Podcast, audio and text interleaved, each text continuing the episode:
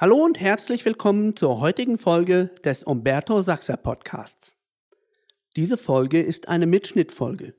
Das heißt, der Inhalt ist ein Mitschnitt aus einer unserer Veranstaltungen. Diesmal geht es um das Thema hypnotische Sprachmuster und wie man diese einsetzen kann. Dabei werden zwei große Bereiche angesprochen. Das Ungenausein und die Verknüpfung von Gedanken. Viel Spaß mit dieser Podcast-Folge. Dann die Verkaufshypnose ist morgen ein Thema. Und da gibt es zwei große Bereiche. Das eine ist das Verknüpfen von Gedanken und das andere ist die Kunst des Unklarseins. Ja, das ist auch noch etwas Lustiges. Im Verkaufsgespräch gibt es Situationen, wo man ganz klar sein muss. Jemand sagt zum Beispiel, es ist zu teuer. Kannst du nachfragen, welcher Bereich ja, findet Sie vom Preis? Welcher, welcher Bereich ist es? Ja, ja, der Transport, aha. Mhm. Und was genau dort? Ja, ich finde einfach die, die 1,20 pro Kilometer, die Sie da verrechnen. Okay, ja. ja. Das heißt, äh, das heißt, der Rest ist äh, alles IO. IO. Sagt ja, der Rest ist alles IO. Jetzt kannst du sagen, schauen Sie, jetzt haben wir es aufs Ganze gesehen, stimmt's ja. Und sind wir uns einig, irgendwo gibt es ja immer einen Punkt, wo man noch anders ansehen kann. Lassen Sie uns doch auf das konzentrieren, was super gut ist, nämlich die Vorteile, die Sie haben. Äh, möchten Sie diese Vorteile haben? Ja, okay, und verkauft. Merkst du? Also das heißt, oft musst du genauer werden zum Verkauf, zum Beispiel in der Einwandbehandlung. Ja. Aber manchmal, gerade wenn du einen Termin abmachen möchtest, ist gerade das Gegenteil der Fall. Da musst du ungenauer werden. Ja, das heißt, gerade, schauen Sie, heutzutage gibt es einfach enorme Möglichkeiten, wie man die Dinge verbessern kann. Und jetzt geht es ja darum zu prüfen, wie das bei Ihnen aussieht, jetzt damit Sie es prüfen könnt. Merkt ihr? Ich habe nur angedeutet, ich war jetzt ungenau. Und darum ist es wichtig, dass ich lerne, wo bin ich genau und wo bin ich ungenau.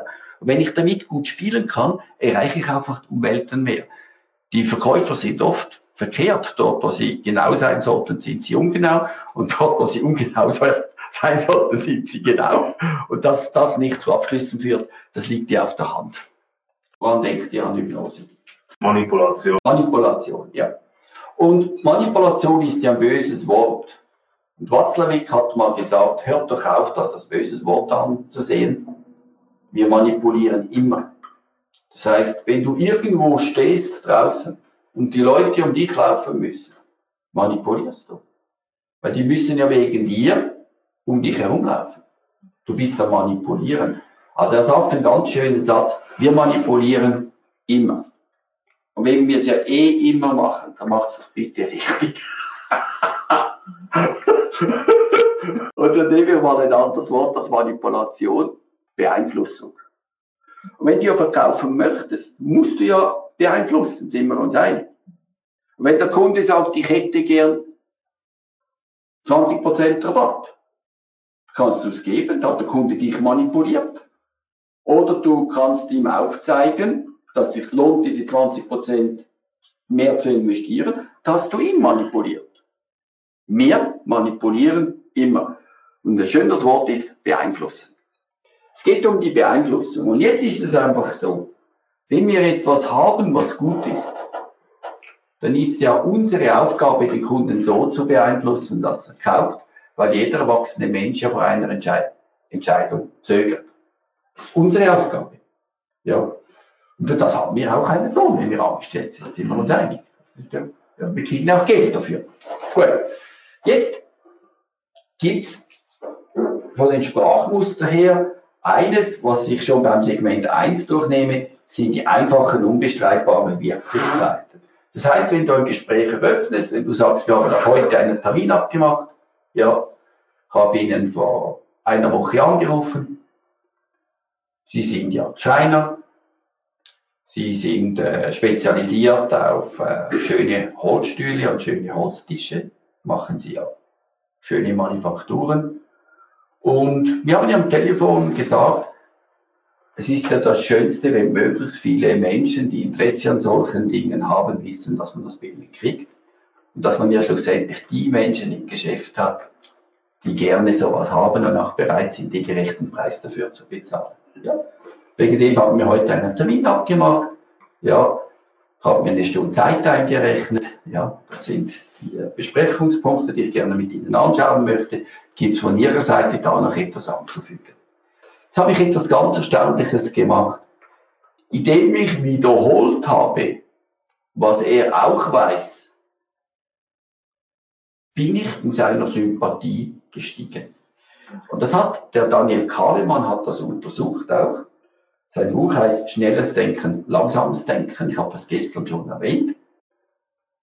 Und er hat auch, der konnte wissenschaftlich nachweisen, wenn die Menschen ein paar Mal hintereinander zustimmen können zu etwas. Es kann aber etwas völlig Banales sein. Ja, du sitzt, ja, du schaust dich an, du hast ein T-Shirt an, kurz an. Ja, das ist banal, sind wir uns einig. Genau darum funktioniert es. Und du solltest ein Gespräch mit eins bis vier solchen Banalitäten eröffnen. Also eins, ja, wir haben heute einen Termin abgemacht, das wäre eins. Ich habe jetzt vorher etwa vier bis fünf habe ich verwendet. Ja. Und irgendwo da dazwischen musst du halt selber abschätzen, wie viel das du verwenden möchtest. Und es kann vielleicht alle Schaltjahre mal passieren, zum Beispiel an einer Messe, wenn du sagst, ja, da sehen Sie unser System, ja, schön abgebildet, dass mal einer zu dir sagt, Toni, deine Intelligenz möchte ich auch haben. Aber meistens müssen da beide lachen und dann ist es trotzdem humorvoll. Also, das heißt, es kann vielleicht einmal zu banal sein. Aber ich kann mich nicht erinnern, dass es deswegen negativ war.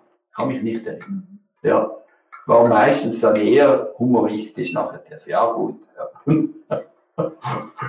Okay, also das sind diese einfachen Wirklichkeiten, und ich nenne sie da drin einfach unbestreitbar. Unbestreitbar, oder wenn ich jetzt sage, du hast ein Sakko an, das ist unbestreitbar. Wenn ich aber sage, du hast ein schönes Sakko an, könnt ihr sagen, ja, meine Frau hat gesagt, ich muss es heute anziehen. Merkst du? Also in dem Moment, wo du eine Bewertung reintust, ist es nicht mehr die Methodik. Oder wir haben ja auch schon gelernt, Verkaufsschulungen vielleicht, mach zu Beginn drei, vier Komplimente, da schaust du darum, wo kann ich jetzt ein Kompliment machen, ja. Ja, ja, ja, du hast schöne Schuhe an, ja, ich möchte sie schon lange fortschmeißen. ich habe heute die Kunden nicht gefunden, merkst du? Es ist nur dann unbestreitbar, wenn es ohne Bewertung ist. Ja. Und dann kommen die höheren Wirklichkeiten und die haben es wirklich in sich. Jetzt kannst du mit denen die Botschaft transportieren. Schauen Sie, ein Arzt hat mir gesagt, es gibt nichts Schlimmeres, als wenn die Daten nicht verfügbar sind, wenn man sie braucht. Und da können Sekunden überleben oder Tod entscheiden, hat mir der Arzt gesagt. Und er sagt, weißt du, heutzutage ja Geiz geil geworden sind und immer mehr am Service sparen und immer mehr bei den Produkten sparen, habe ich jetzt vom einen oder anderen Mal gehört, dass gesagt worden ist, die Verfügbarkeit ist da. Aber wenn es wirklich darauf angekommen ist, hat es ein paar Sekunden gefehlt. Und das waren dann die entscheidenden Sekunden. Und er hat mir auch gesagt, was ich an euch schätze, ist, dass ihr nicht an den Menschen einspart, dass ihr nicht am Material einspart, dass ihr nicht am Service einspart. Ihr lebt das wirklich. Man kann sich auf euch hundertprozentig verlassen. Jetzt der Kunde, ich habe eine Frage an Sie. Was ist Ihnen in diesem Zusammenhang wichtig? Wenn er jetzt Antwort gibt, ja, hat er was abgekauft von mir? Was hat er abgekauft von mir? Dass wir so gut sind. Weil sonst würde er sagen, wer behauptet das? Wer hat das gesagt? Woher ja, das machen ja andere auch. In dem Moment, wenn er dir beginnt zu antworten, dass er, was ihm in diesem Zusammenhang wichtig ist, hat er akzeptiert, dass ihr da wirklich besonders ist und ihr da ein, etwas macht, was über das andere ausgeht.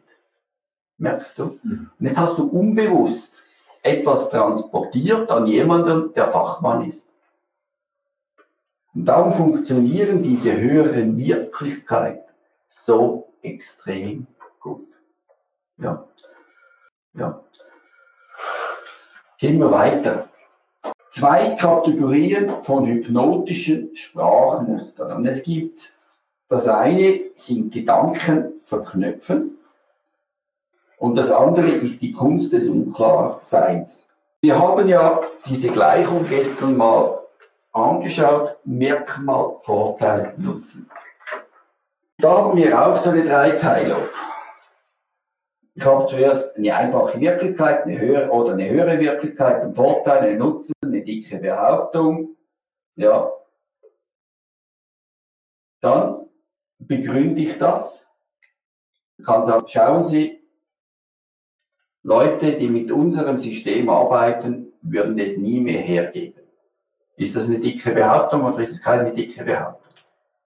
Eine Behauptung. Ja, das könnte man auch sagen, es ist ein Merkmal könnte ich auch sagen, Merkmal. Leute, die damit arbeiten, würden es nie mehr hergeben. Und jetzt, wenn ich das nur so im Raum stehen lasse, sagt, denkt der andere, ja, das behauptet jeder, sind wir uns einig. Wo ist der Beweis? Und das hatte Daniel Kahnemann auch untersucht. Menschen haben gerne einen Beweis, aber der muss irgendwie logisch sein oder so, der muss nicht einmal gut sein. Ja? Also man hat Untersuchungen gemacht, zum Beispiel, da ist eine Schlange, da vorne ist eine Kasse. Und jetzt läuft jemand einfach an allen Leuten vorbei. Sind wir uns einig, das gibt Reklamationen. Seid da mit mir einverstanden? Ja. Man hat das gleiche aus ausgetestet. Ja, äh, ich muss direkt an die Kasse, weil ich hab's eilig. ist das eine gute Begründung?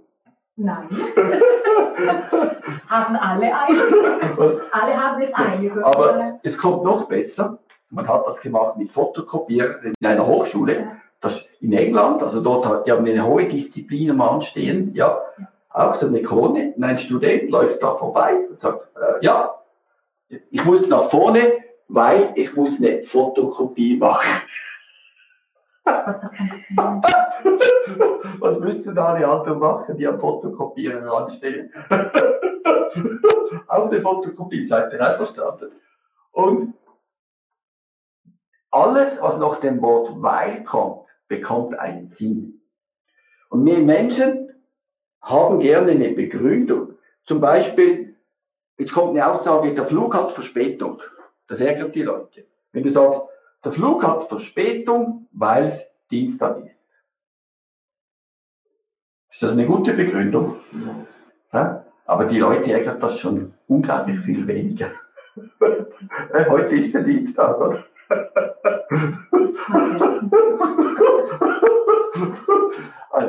Und wenn die Begründungen noch gut sind, dann schadet das nicht, auch passiert das auch nicht. Also Sie müssen nicht zwingend schlechte Begründungen haben. Also noch einmal zurück habe ich vorher gesagt, dicke Behauptung. Dass die Kunden das nicht mehr hergeben würden. Ja, Kunden, die damit arbeiten, würden es nicht mehr hergeben. Weil, sag mal ein Weil bitte, Toni. Weil? Weil es hoch verfügbar ist. Weil es hoch verfügbar ist, gut. Das bewirkt, dass wenn es wirklich heikel ist, zum Beispiel in einer Operation, dass ich einfach das Arzt weiß, kann mich darauf verlassen. Und vom Wortbild her ist das was? Was kann man sich jetzt? Das ist unglaublich wichtig, dass ihr lernt, in eure Verkaufsgespräche Dinge reinzutun, wo sich ein Mensch was vorstellen kann. Weil in dem Moment, wo sich was vorstellen kann, wird es emotional. Ja, ich könnte zwei, dreimal sogar auf dem aufbauen. Ja, was bewirkt das auch noch? Wenn der Arzt weiß, ich kann mich darauf verlassen, was bewirkt das auch noch? Vertrauen, also diese dicke Behauptung wird schon wahr. Aber denk auch, ihr macht das weiter, macht gerade das Ding, diesen Satz weiter. Wissen Sie, ja, oh, das bewirkt, dass der Arzt weiß, ich kann mich darauf verlassen. Ja, das bedeutet. Er kann sich auf sein Kerngeschäft genau, konzentrieren. Genau, er kann sich auf das konzentrieren, was nämlich wichtig ist, schauen, dass der Patient äh, wieder gesund wird und nicht stirbt. Und jetzt könnte man was für eine Frage stellen am Schluss?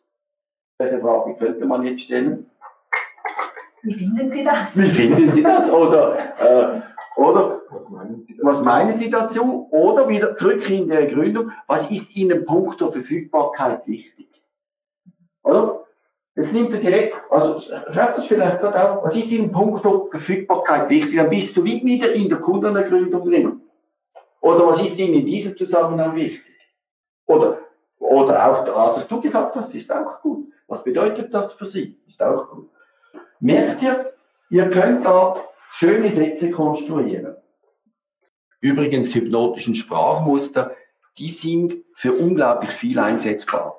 Mit denen kann man Termine abmachen, mit denen kann man Einwand behandeln, mit denen kann man während der Kundenergründung sehr gut Wünsche wecken.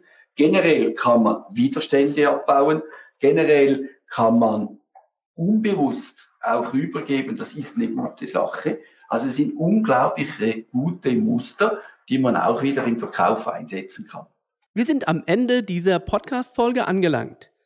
Wenn es dir gefallen hat, dann gib uns doch fünf Sterne auf iTunes und empfehle den Podcast weiter.